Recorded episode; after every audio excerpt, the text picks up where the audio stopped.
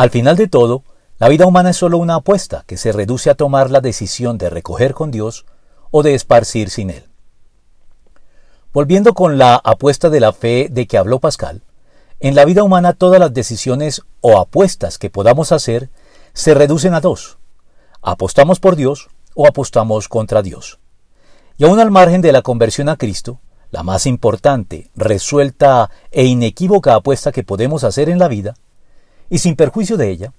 apostamos también por Dios cuando, a pesar de lo sombrío que pueda verse el panorama y de lo crítica que pueda verse la situación, ya sea a nivel personal o a nivel social, desde nuestro contexto más inmediato hasta el más amplio de lo nacional o lo mundial, en las diferentes coyunturas por las que pasamos a lo largo de la historia, decidimos seguir confiando y trabajando con paciencia, constancia y perseverancia por la causa de Dios y los valores de su reino, de manera callada y anónima, y aunque no veamos de manera inmediata ni en el corto plazo los resultados esperados, y sintamos a veces que estamos arando en el mar, sembrando para que sean las futuras generaciones las que recogen.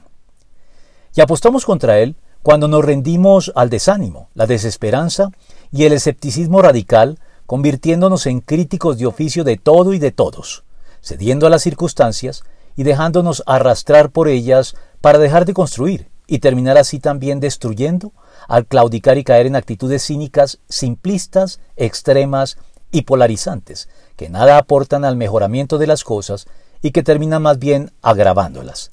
La declaración del Señor sigue pues vigente. El que no está de mi parte está contra mí, y el que conmigo no recoge, esparce. Lucas 11, 23.